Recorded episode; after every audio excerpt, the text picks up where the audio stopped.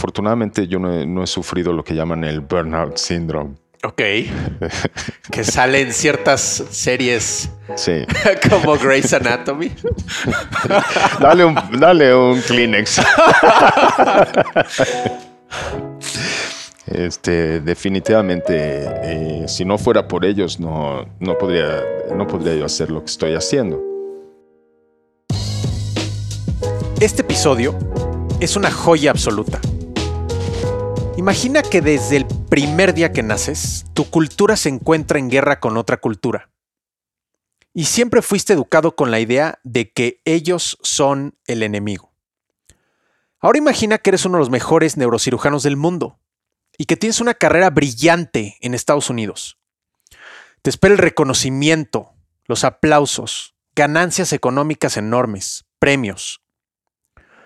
Y un día te enteras de que entre tus enemigos, los cuales por cierto se encuentran en guerra civil, hay heridos en estado crítico y que necesitan ayuda y no la están recibiendo. ¿Qué harías? ¿Voltearías hacia otro lado? Samuel Tobías, mejor conocido como Sam, es mexicano, judío, fan de Maná y de Led Zeppelin. Él se encontró con esta disyuntiva que te estoy platicando. Y después de pensarlo, decidió dejar una carrera de máximo prestigio en uno de los mejores hospitales del mundo para dedicarse full time a salvarle la vida a personas que siempre le dijeron que eran sus enemigos. En Club 2% estamos convencidos de que es un porcentaje súper reducido de la población la que realmente cambia el mundo, la que crea los productos que utilizamos, los coches que manejamos, el arte que vemos en los museos, los que rompen récords olímpicos y los que realmente persiguen sus sueños. Sam, sin duda, es miembro de este selecto club. Algo muy importante que quiero decirte es, esta no es una entrevista que tenga que ver con temas de naciones, de política o de ideologías. Es una espectacular entrevista que tiene que ver con el sentido de humanidad y de empatía con los demás. Este episodio fue posible gracias al apoyo invaluable de Andrés Ruemer, quien entre sus títulos, miles de títulos y logros, es curador y cofundador junto con Ricardo Salinas Pliego de la espectacular Ciudad de las Ideas, uno de los top eventos a nivel mundial de mentes brillantes. Gracias a Andrés pude conocer a Sam, quien fue speaker durante dicho festival, y quien recibió un standing ovation ante 5.800 personas de varios minutos, en donde muchos de ellos estaban llorando de felicidad. Escuchemos su épica historia. Sam, tu sueño de joven era ser oceanógrafo y hoy eres uno de los mejores médicos del mundo. Cuéntanos de esa transición. Bueno, este, lo que pasó es que estaba yo en Israel y quería yo, yo ser oceanógrafo y fui a entrevistar, planeamos una entrevista en el Instituto de Oceano- Oceanografía en Eilat. Ujú. Pero cuando llegué allá este, con un amigo, el, el que nos iba a albergar no tenía espacio en su departamento. Entonces nos quedamos sin lugar donde dormir. Ok. Nos mandaron a un hotel que estaba justo en la frontera con Egipto, que en, en ese entonces estaba del lado de Israel. ¿Qué, qué año es esto? Esto estamos hablando de 1982. Ok. y es- llegamos al hotel, teníamos 8 dólares en la bolsa y pedimos que nos dejaran dormir, eh, dormir donde guardaban las maletas. Y entonces no nos dejaron. Nos dijeron, no, no es posible. Y había un soldado al lado de nosotros que escuchó. Y el soldado nos dijo, ¿por qué no se vienen a dormir a la, a la frontera y duermen en la playa y nosotros cuidamos sus cosas? Llegamos a la frontera, llegamos con ellos, hicimos nuestro campito ahí en, en la playa Ajá. y nos sentamos a tomar café con ellos, Con los soldados. con los soldados israelíes. Ok. Ahora, la frontera con Egipto eran dos bardas, ¿sí? Abrías una, había un espacio y entonces venía la barda de Egipto. Y sentado con ellos tomando el café que toman los soldados, que lo llaman bots, Ok. quiere decir lodo. Ok. Sí, es súper denso. Ok. es denso y como si estuvieras tomando tierra. Horrible. Y entonces dijimos, sabes que esto no se puede tomar. Dice, si quieren tomar buen café, pasen al lado del- de los soldados egipcios, ellos les van a hacer un buen café. Entonces nos abrieron la reja, pasamos al lado de los egipcios, este, platicamos con ellos, les dijimos que veníamos de México y se pusieron tan contentos de tener a alguien de México. Nos hicieron café con su ollita, así como café turco. Wow. Este, tomamos con ellos un ratito y nos regresamos a la frontera de Israel. Ujú. Y entonces nos fuimos ya a la playa. Y estando en la playa estábamos viendo las estrellas, tratando de hacer constelaciones Ajá. y no sé dónde salió. Y le dije a mi amigo, ¿sabes qué? Mañana ya no vamos a- al instituto, ya no voy a ser oceanógrafo, voy a ser neurocirujano. Me dice, ¿qué? Así como, ¿Cómo? así, así como tú me estás diciendo. Me dice, ¿qué? Dije, sí. Me dice, ¿dónde sacas eso? Pues dije, no sé, pero es lo que quiero hacer. Ahora, no tenía yo ningún contacto con ningún neurocirujano. Todo lo que yo sabía de medicina era porque mi padre es ginecobstetra, obstetra, Ajá. y yo pensaba que iba a ser este ginecobstetra finalmente. Sí. Pero yo creo que ahí en ese momento, este, de estar ahí, una cosa clara llegó a mi mente y es, ¿quién quiere dedicarse o trabajar toda la vida con lo que los demás juegan? Y de ahí surgió la idea de hacer neurocirugía y este, vi la posibilidad de quedarme a estudiar en Israel, pero cuando vino la opción de tener que hacer el ejército, entonces eh, allá había la opción de hacer medicina y durante las vacaciones servir en el ejército o hacer toda la carrera de medicina y servir después cinco años en el ejército. Como médico. Eh, no, no, no. Al principio, no. Si terminas, ah, si haces cinco años y este, si haces la carrera y después quedas cinco años, entonces sirves como médico, pero también tienes el eh, entrenamiento básico y, Ok, ok, ok, ok. y si hay guerra, también vas a la guerra, no nada más en, en el sentido como médico. Ujú. Y creo que nos hemos conocido un poco tú y yo para que te des cuenta que no tengo nada para, para estar haciendo en, en un ejército, ir a luchar. Y este decidí regresar a México. Y entonces eh, me enrolé en la UNAM para hacer la carrera de medicina. Ok. Y de ahí este, pasamos a, a hacer la residencia en el Instituto Nacional de Neuro- Neurología y Neurocirugía. Ujú. Y de ahí, pues, the rest is history, ¿no? Sí, sí, sí, sí. Esto es como se dio. Así es como llegué a la neurocirugía. El quiero regresar al tema del café con los egipcios. Y, y hay que ponernos en, con- en contexto. Es era un país enemigo del Estado de Israel. Eh, No, no, en ese entonces ya había la firma del Tratado de Paz que se firmó en el 79. Estamos hablando de 1982. Pero digamos, en, en el sentir de la gente, los israelitas cuando veían a los, a los egipcios y viceversa, ¿se veían como enemigos o no necesariamente? Mira, eh, lo interesante de la paz con Egipto es que la paz no se dio este, como una apertura comercial y todo esto, pero de la parte de Israel el turismo hacia Egipto creció impresionante, lo que no pasó de Egipto a Israel. Ok.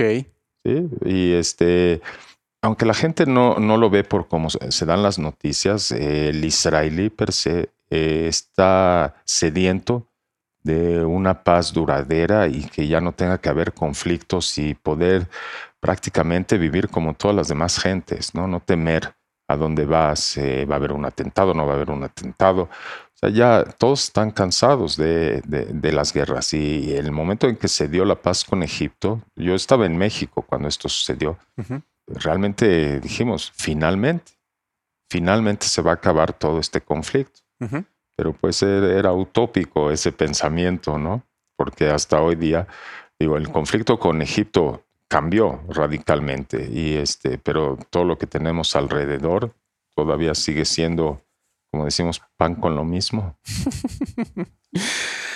Eh, Sam, eres uno de los mejores neurocirujanos del mundo y atiendes hoy en día a personajes que es controvertido lo que voy a decir y es eh, bastante debatible, pero que son técnicamente rivales de la cultura a la que perteneces. Le salvas la vida a combatientes que en otros casos podríamos decir que podrían llegar a ser tus enemigos. ¿De dónde surge esa idea?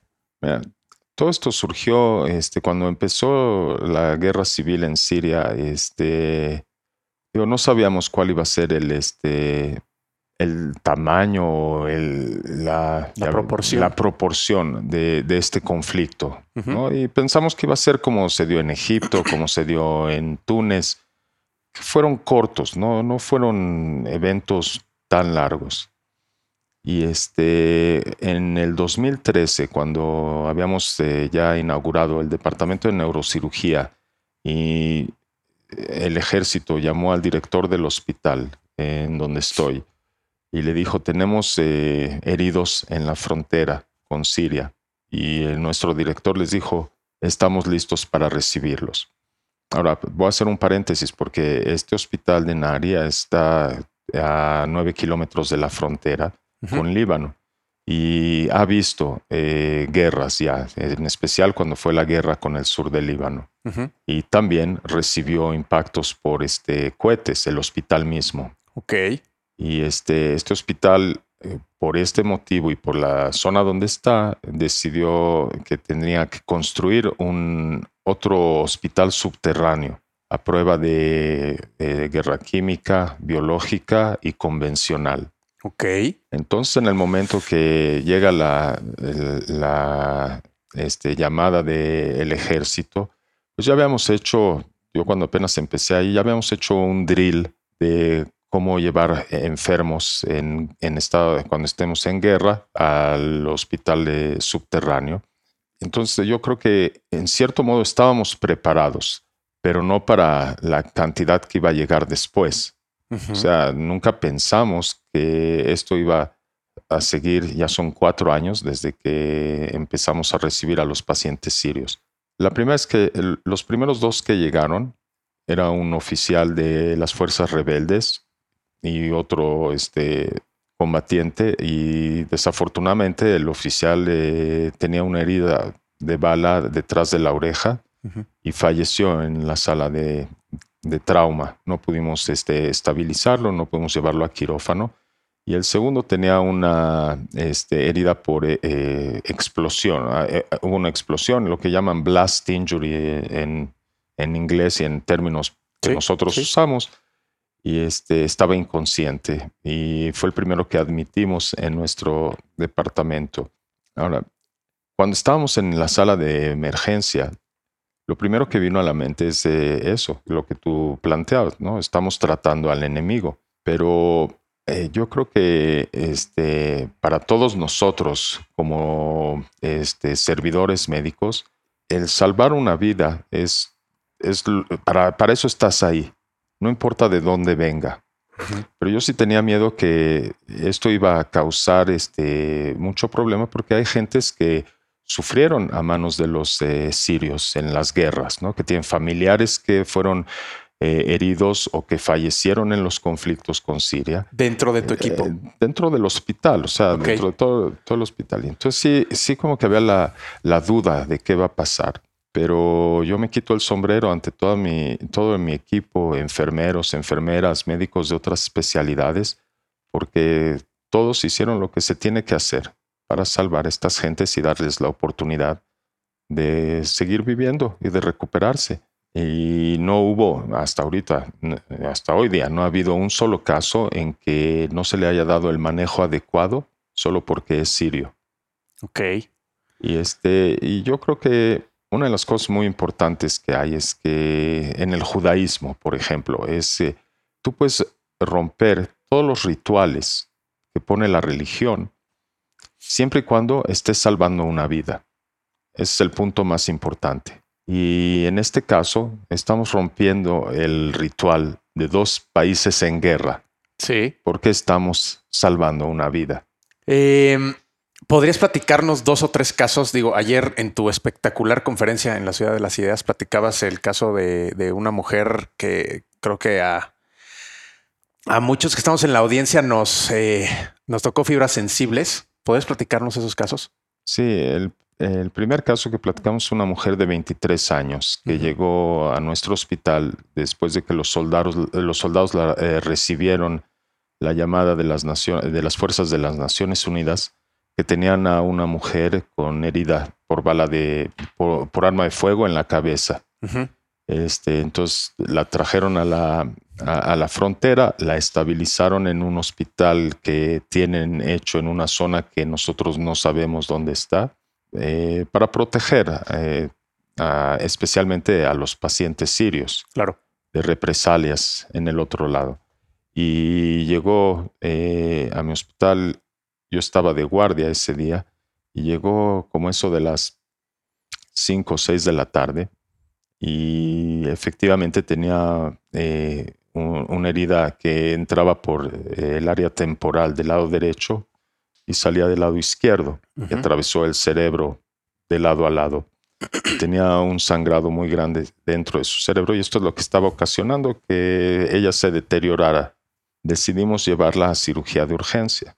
Y esta cirugía este, consistía en eh, quitar gran parte de los huesos del cráneo para permitir al cerebro expandirse hacia afuera en lugar de continuar haciendo presión a las estructuras que hay en la línea media y el tallo cerebral, que finalmente eso es lo que genera la muerte de un paciente. Interesante. Y este hice en la, en la primera cirugía, este, la sacamos, todo se veía muy bien, saqué todo el hematoma que había y la llevé inmediatamente a hacer una nueva tomografía es para ver qué es lo que, cuánto daño le hice yo. No, si habíamos logrado hacer lo que queríamos eh, hacer. Y en este, en el trayecto de, de, la sala de operaciones a la sala de tomografía, eh, la zona donde no había hueso, la empecé a sentir muy tensa.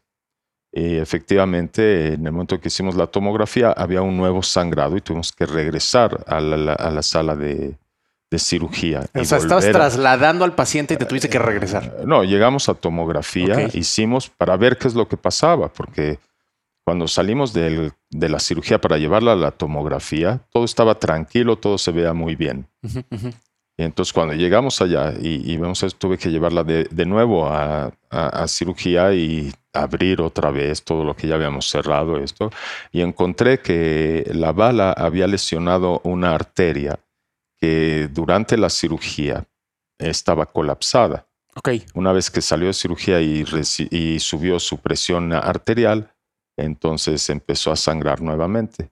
y la operamos otra vez, eh, ya dejamos todo limpiecito, todo se vea muy bien. Entonces fuimos a tomografía, vimos que, no había más sangrado y la llevamos a la unidad de, terapia intensiva. Lo que fue muy interesante aquí es que en el momento que le estaba yo pasando de la camilla a su cama de terapia, este, abrió los ojos y otra vez los cerró. Y así pasó dos días inconsciente y al tercer día este, ya estaba completamente despierta, eh, obedeciendo órdenes, y entonces eh, hicimos la extubación y tomó 17 días hasta que ella fue este, pues, liberada ya de, nuestro departamento para mandarla nuevamente a Siria. Ella era una era civil, no era. Sí, civil, civil. ¿Y tenemos una idea de por qué fue agredida o? No, habría que preguntárselo a los soldados sirios. Ok, ok, ok. Ok. Eh, ¿Cuál es el caso más dramático que te ha tocado atender? El más dramático. El, caso que a ti te ha tocado fibras sensibles. Mm, mira, es un caso que no directamente yo lo atendí. Estaba yo en, el hospital y me llamaron que eh, después de que había habido una explosión en un mercado eh, cerca de Cunetra, la ciudad que es fronteriza en la zona de, del Golán. Y entonces me dijeron, vienen varios pacientes. Cuando me hablan a mí y me dicen esto, yo a mí me gusta ser de los que reciben a los pacientes y no esperar que los cirujanos los vean, porque quiero ver si llegan alertas y para poder hacer la eh, evaluación neurológica. Y cuando llegó, era una muchachita de 13 años y la vi en la camilla, era la misma complexión que mi hija, los mismos colores, los ojos grandes como los de mi hija, la misma edad, y no pude acercarme a la niña. Qué fuerte. Eh, no pude acercarme y traía una lesión muy severa en la, eh, afortunadamente no en el cerebro, pero la cara había sufrido daños eh, severos. Todos los tejidos blandos estaban separados del hueso, de los huesos de la, de, de la cara, y traía fracturas en los brazos, en las piernas. Finalmente, después de como 15, 20 minutos, pude acercarme a ella y consolarla. En, eh, eh, curiosamente no estaba sufriendo de dolor severo, estaba en shock. ¿sí? Y entonces eh, la tuvieron que operar y se quedó intubada y sedada por varios días. Y en ese momento, cuando la llevamos a quirófano, llegó otra, otra niña del mismo bombardeo y esta tenía otro tipo de lesiones no neurológicas y fue, fue intervenida, intervenida quirúrgicamente. La llevaron a la sala de terapia intensiva este, pediátrica, las dos niñas. La niña grande, la de 13 años, despertó antes. No sabíamos nada de estas niñas. Y este, la segunda niña despertó un día después y empezó a quejarse de, del dolor que tenía en el abdomen y la niña de 13 años nos señaló que viniéramos para ella y nos dijo, creo que es mi hermana. Y efectivamente, era su hermana y se reunieron, la reunimos en la terapia intensiva y eventualmente con ayuda de la Cruz Roja localizamos a la mamá que también había este, sido herida y no sé en dónde la trataron a ella, pero la trajeron al hospital y las reunimos a las tres. ¿Y, y les la vida a las tres? Bueno, dos, porque la tercera, la mamá no sé dónde fue tratada. Ok. Wow. Em, Tienes uno de los índices de. Voy a decir un término que es claramente incorrecto. desconozco los temas médicos, pero tienes uno de los índices más bajos de fallecimiento en quirófano estadísticamente en el mundo. ¿Por qué? Ah, yo creo que todo esto porque eh, hemos este, decidido que no queremos tener tolerancia al aumento de la presión intracraneal, porque el aumento de la presión intracraneal es eh, una de las eh, causas del fallecimiento de estos pacientes o del daño neurológico que se queda a largo plazo. Con la experiencia que gané en, en Cleveland, cuando estaba yo trabajando como jefe de neurotrauma en eh, Huron Hospital, que era parte de la Cleveland Clinic. Cuando me llegaban gentes con, por ejemplo, heridas impacto de, bala o llegaban después de un accidente y tenían un sangrado que se llama hematoma subdural agudo que, va que está entre el cerebro y la cubierta del cerebro. Estas son eh, lesiones que rápidamente elevan la presión intracraneal, generan isquemia, falta de oxígeno y de sangre, al cerebro y esto hace una, un ciclo vicioso en que no le llega suficiente oxígeno, no llega suficiente sangre, el cerebro se hace más edematoso, aumenta más la presión intracraneal, menos sangre llega, menos oxígeno, sigue aumentando la presión intracraneal, hasta que finalmente hace lo que en términos médicos llamamos un síndrome de herniación, en que las estructuras de la mitad del cerebro de un lado se mueven y ocupan el espacio hacia el otro lado y hacia el orificio de salida que es este de entre el cráneo y la columna espinal y esto es lo que los mata. entonces pensando en, en esto, por ejemplo, para todos los médicos es bien sabido que si alguien recibe un golpe en un brazo y hay un sangrado y se empieza a edematizar o a hinchar, este, hay que abrir y este, cortar las vainas de los músculos para darle espacio, porque las vainas de los músculos, como eh, son incompresibles, eh, no las puedes comprimir, son incompresibles. Y entonces generan este tipo de cosas. Hay aumento de la presión. Dentro de esto, falta de irrigación sanguínea y los nervios sufren y, y finalmente el músculo se muere. Okay. Entonces yo pensé, si lo hacemos en, este, en los brazos. ¿Por qué no hacerlo en la cabeza? La cabeza es una caja cerrada completamente. No tiene el cerebro a dónde ir más que a los espacios que le corresponde a otras partes del sistema nervioso. Y de ahí surgió la, idea. Ahora, no es una idea que yo la inventé.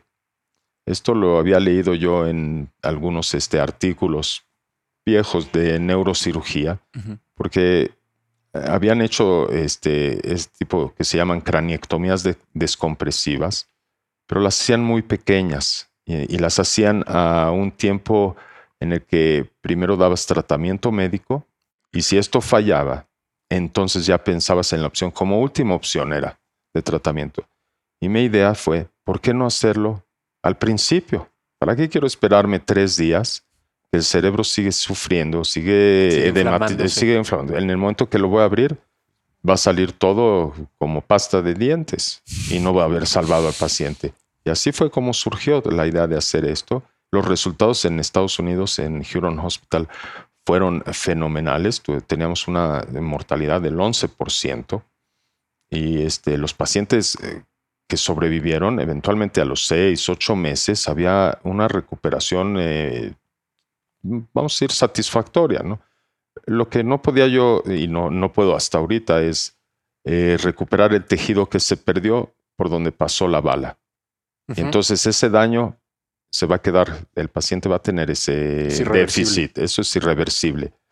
Pero ah, eh, lo que pasa alrededor de esto, con el aumento de la presión y esto, podemos evitar este ciclo vicioso. Sí, puedes evitar un mayor daño que el de la bala. Exacto. Ok. Eh, es, es, tan... Eh, no sé, no sé si estoy utilizando una palabra incorrecta, pero es tan controvertido culturalmente lo que estás haciendo que ayer comentabas una historia que también nos impresionó muchísimo de que los primeros pacientes que atendías pensaban que los ibas a torturar. Sí. ¿Puedes eh, platicarnos eso? Eh, son dos países en estado de guerra y muchas veces, eh, digo, no, no sé cómo sea la educación en Siria, entonces no puedo hablar precisamente de eso, pero lo que he visto eh, y lo que he hablado con estos pacientes este, hoy día, con los pacientes que he atendido, es que les inculcan en las escuelas, en las mezquitas, que eh, los israelíes judíos este, mataron a todos los árabes en Israel Muchos de ellos me dijeron que les abrían la panza y que se comían los intestinos, cosas así tenían. Entonces, toda esta noción de que, obviamente, si caes en manos de los israelíes, es el fin de tu vida. Ok. Y entonces, cuando despiertan ellos, porque llegan inconscientes, y no es que pidieron llegar a Israel, ¿sí? Claro. Entonces llegan inconscientes. Y el primero que se despertó en nuestra terapia lo primero que quería hacer es quitarse las líneas eh, intravenosas y irse hacia la ventana para brincar. Una vez que lo calmamos y le explicamos, este, él nos, nos dijo que, tenía pavor de que lo fuéramos a torturar y eventualmente matar. Finalmente logramos calmarlo porque este, tengo en el equipo, tenemos en el equipo también doctores que son árabes, eh, enfermeros que son árabes y hablan muy similar el idioma, ¿no? Con ciertas diferencias, pero logramos la comunicación. Y esto lo vivimos en varias ocasiones. Tomó varios meses hasta que yo creo que se corrió la voz del otro lado de que recibían un buen tratamiento en Israel. Y en, ese momento este, las cosas cambiaron. Sin embargo, puedo decirte que hubo un paciente que llegó con una herida penetrante de su cráneo, no por arma de fuego, sino por fragmentos de una explosión. Y podías ver eh, la, herida este, en el cuero cabelludo, donde estaba el agujero en el hueso, veías la cubierta del, cerebro, lo que se llama la dura madre. Y el paciente se negó a recibir tratamiento. Yo me senté a hablar con él con un traductor y le dije, si tú no recibes tratamiento vas a tener una infección te vas a morir. Y él me dijo, prefiero morirme antes de que me toque un judío. Y lo mandamos de regreso. Seguramente falleció. No sabemos, pero estaba en su derecho. Él estaba totalmente consciente, no lo puede retener en contra de su voluntad. Y regresó a Siria. Y le pedí que por favor fuera a buscar un doctor que lo atendiera. Tengo que hacer una pausa aquí y hacerte una pregunta importante. Es, ¿tú eres creyente? O sea, ¿tú eres religioso? No, soy ateo, gracias a Dios. o sea que esta, Qué fuertes son las creencias limitantes. Este, esta persona, este paciente, tú estabas listo para salvar la vida. Ni siquiera en este caso eres creyente de muchas de las filosofías que este personaje tenía en, en mente y prefería morir antes de recibir ayuda tuya. Sí. Ok. Podrías, con, la capacidad que tienes, podrías estar ganando todo el dinero del mundo en algún hospital en Europa, en algún hospital en Estados Unidos, y decides dedicar tu vida a ayudar a gente que, como ya lo hemos platicado, podría considerarse que es de una cultura enemiga, lo cual claramente tú no los ves como enemigos, ¿no? Pero ¿qué, qué, qué pasa por tu mente cuando decides rechazar este mundo en donde podrías tener todos los lujos y etcétera, etcétera, etcétera? Eh, Yo creo que el- la medicina eh, debe ser un derecho de todos los ciudadanos en el país en el que vivan. Y no que tengas que buscar medicina privada y tener que vender tu coche, tu casa, perder todos tus recursos, mientras que has estado pagando impuestos toda tu vida. Esto debería ser eh, como en Canadá pasa. Tienes un servicio social, una medicina socializada. Ujú. Ahora, desafortunadamente el mundo nuestro no es así, pero yo creo que en el ámbito de medicina social o medicina académica vas a operar a quien tienes que operar, sí, que lo necesita, y no como en muchas ocasiones pasa que en la medicina privada operas cuando tú necesitas operar y no cuando el paciente lo necesita, ¿no? Creo que son dos prácticas muy distintas. No digo que una sea mejor que la otra o mala, pero yo creo que en un momento dado, este, el- la mejor eh, opción es que des tu práctica social y probablemente de vez en cuando un- una cuestión eh, particular, este, pero no basar todo en nada más cómo voy a obtener más dinero. Porque entonces eh, empiezas a operar cosas que no deberías operar, que probablemente tendrían eh, la opción de tratamientos distintos o esperar más tiempo a ver si un tumor crece más. Cua- eh, Me ha tocado ver eh, enfermos que llegan con un tumor muy, muy pequeño de un- un- unos 3 centímetros de diámetro que no ha crecido en eh, estudios seriados que se han hecho varios meses de diferencia y aún así este, doctores privados eh, les dicen necesita cirugía de urgencia. ¿no? Este, Wow. y, y- y bueno, no, no te voy a decir que, no voy a negar que no es fácil estar eh, nada más dependiendo de la medicina social, ¿no? Porque a veces yo no, yo no soy una persona que quiere el coche último modelo o estar en los eh, hoteles más caros del mundo, pero a veces no puedes acabar el mes. ¿sí? Entonces tienes que buscar cómo vas a hacerlo. Y por eso creo que la combinación entre las dos prácticas es la mejor.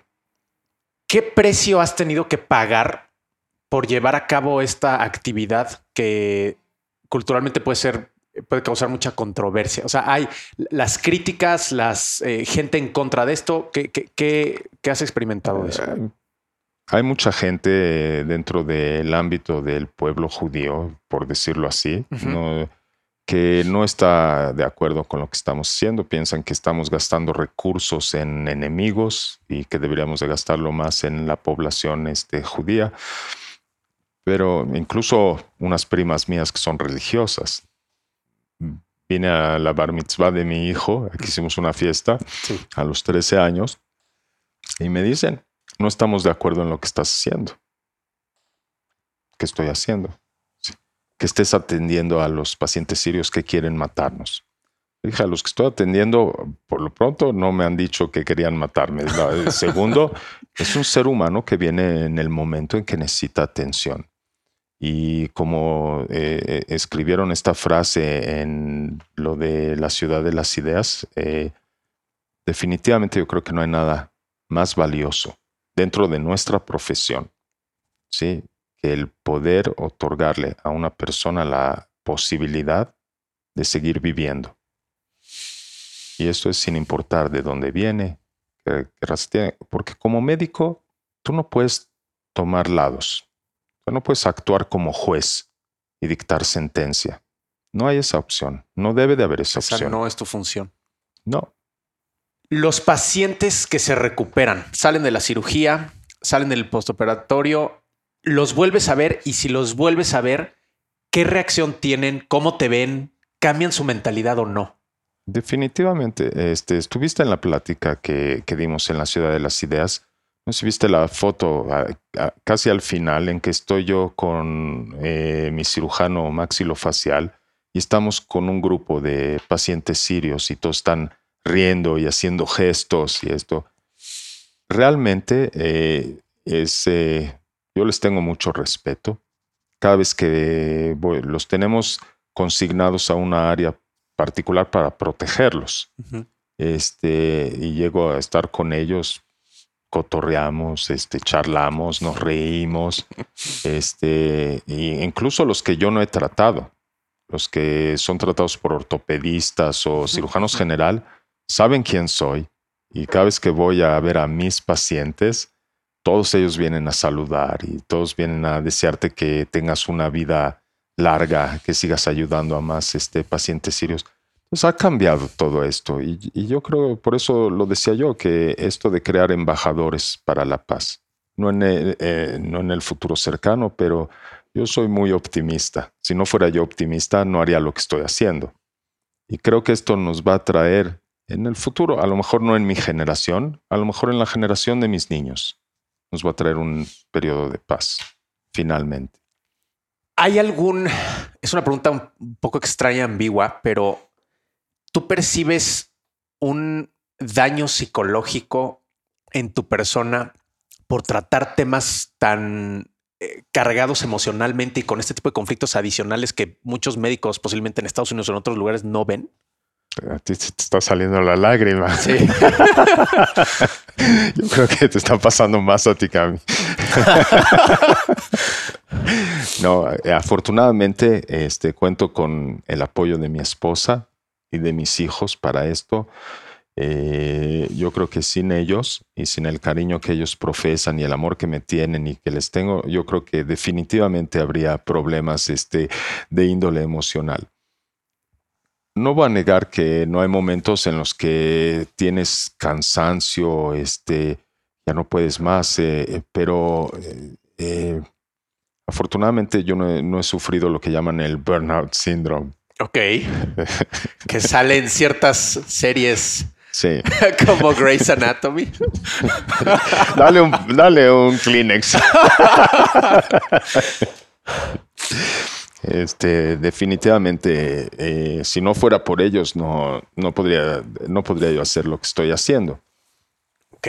Porque sí, sí consume, especialmente, eh, mira, tenemos mucha suerte de que hemos podido salvar a mucha gente. Nuestra mortalidad ha sido muy baja, pero esta mortalidad muy baja puede ser por dos causas. Una, o que somos demasiado buenos. Lo cual es el caso o que los que tenían que morir eh, tardan tanto tiempo en llegar a la frontera que se mueren antes de llegar con nosotros y entonces ya nada más recibimos los que de todas maneras iban a vivir, excepto los que tienen las lesiones por arma de fuego. Eso sí, no hay, no hay eh, vuelta de No, realmente este, obtenemos pacientes en condiciones mm, que, que son inhumanas.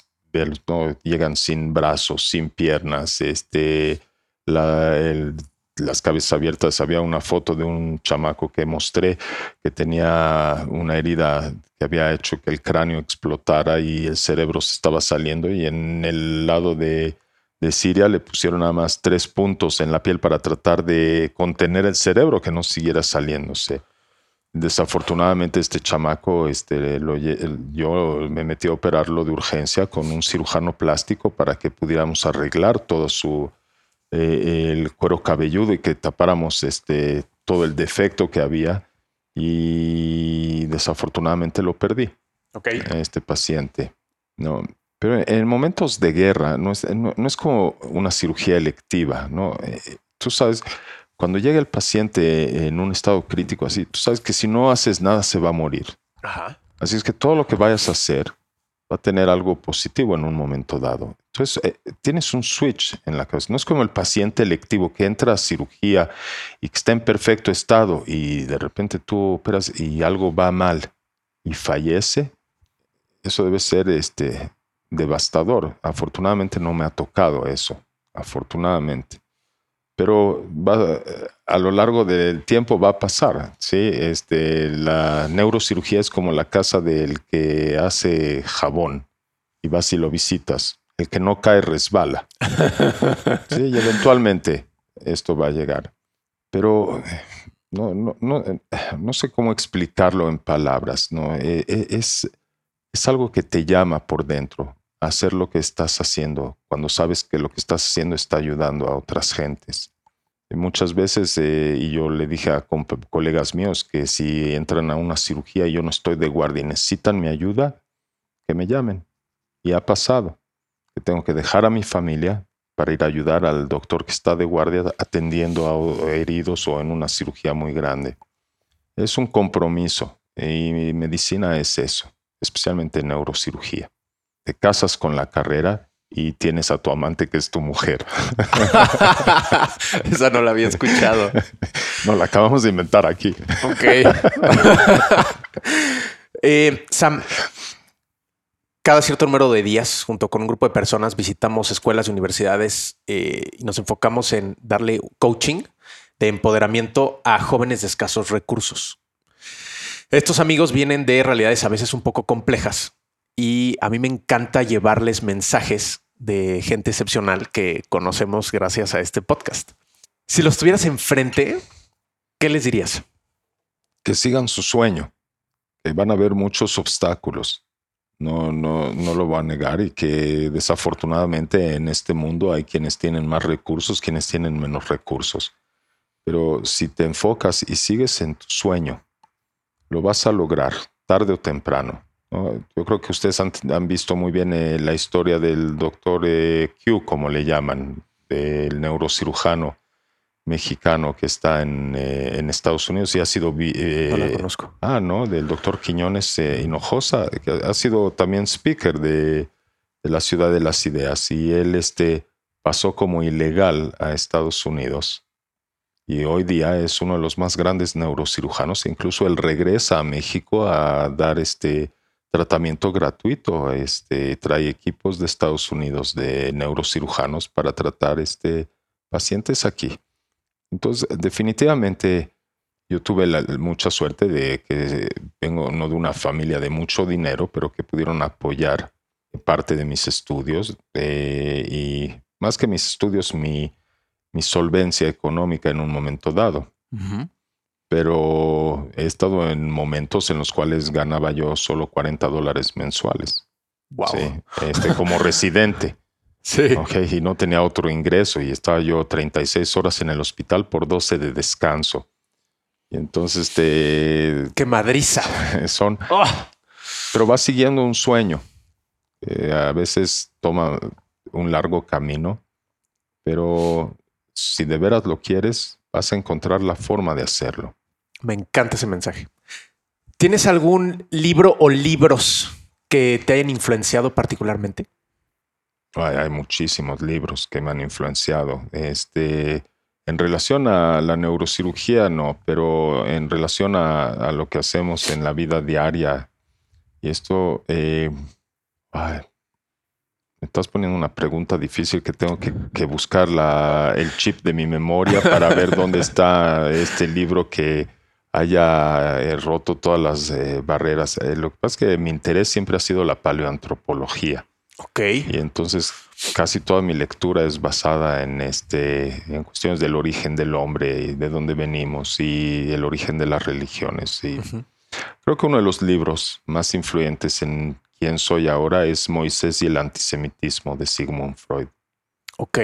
Sí, en el que me enseñó a pensar más crítico en qué es lo que soy como judío, como persona que cree en un Dios, supuestamente, porque no soy creyente, ¿no? Pero definitivamente e, e, ese me dio, me, dio mucho y eh, el libro de Primo Levi, este, The Drowned and the Saved, los salvados y los ahogados, sería la traducción. Ok. Creo que ese sería uno de los libros más, este, que más han influenciado mi, mi forma de pensar, mi, la forma en que veo la vida, la vida material, cuánto es este, no indispensable. No, no es lo más indispensable que tienes, sino la vida espiritual. En la Ciudad de las Ideas, Festival de las Mentes Más Brillantes del Mundo, eh, estuviste como speaker y otros de los speakers eran también otros personajes absolutamente excepcionales como Steven Pinker, Noam Chomsky, etcétera, etcétera. De todas las conferencias que hemos visto, hubo solo tres conferencias en las que hubo un standing ovation y la tuya posiblemente fue la, la más emotiva. ¿Qué, te, qué, ¿Qué sentiste cuando la gente se levantó? Eh, es difícil describirlo porque no lo esperaba. En primer lugar, no lo esperaba. Y la cabeza me estaba reventando. Había que abrir tu cráneo. Estaba a punto de explotar. Este, nunca había hablado ante tantas personas. Y normalmente mis pláticas cuando doy en el hospital, por ejemplo, vienen reporteros y les doy un poco una introducción de lo que hacemos este, con estos pacientes, pero nunca a una audiencia, en primer lugar, que no es médica, que no son médicos y que no viene enfocado a eso. Y este, tratar de dar un mensaje como el que dimos afortunadamente y que logré otorgarle a este, no fue nada fácil. Créemelo, estoy aquí, son ya meses que estoy elaborando cómo puedo dar esta plática, cómo puedo darlo. Llegué una semana antes a casa de mis padres y no salí de casa de mis padres tratando de arreglar efectivamente cómo va a tener que ser dada esta plática, en especial porque la quería dar en español, pero no me salía mi español para poder dar la plática. Ese fue el motivo que salió en inglés. Pero cuando estás parado frente a toda esta gente que, se paran y, gritan y te echan porras, nunca, nunca, me había pasado. Así es que fue, no, no quiero decir como culminación de una época, ¿no? Pero daba esa sensación, por decirlo así. Y me dio mucho gusto que pude mandar el mensaje que quería, ¿no? Que vieran la realidad de lo que se vive este, en Israel y en Siria, en el sentido de estos heridos.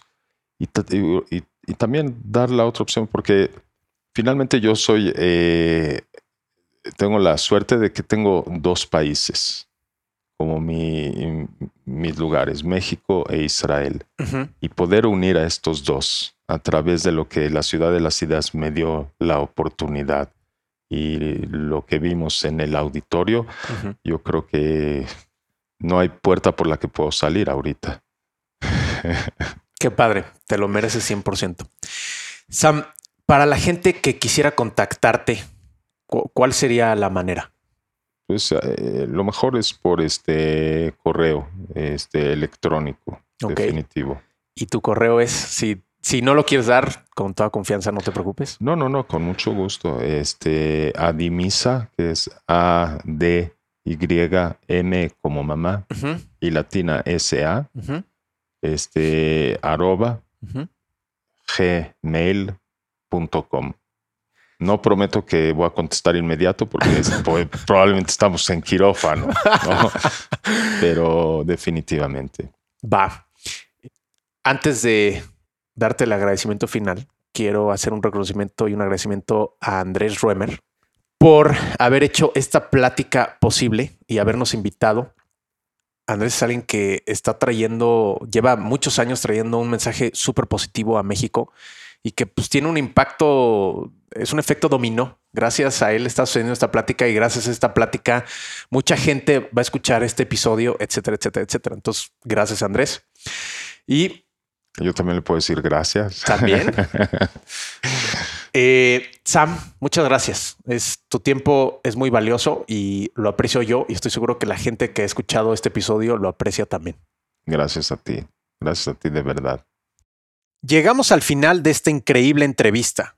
A mí me abrió los ojos y me dejó sumamente inspirado. No se puede ver porque es audio, pero te puedo confesar que sudé bastante y en varias ocasiones se me salieron las lágrimas. En algunas secciones se escucha eso, en otras no. Pero vaya que se tocaron temas sensibles. Me encantaría escuchar qué te pareció. Quiero saber tu opinión. Y por lo mismo, te quiero dejar nuestros datos de contacto en la descripción de este episodio. Mándame un mensaje. Cada semana te traeremos una espectacular entrevista como la que acabas de escuchar.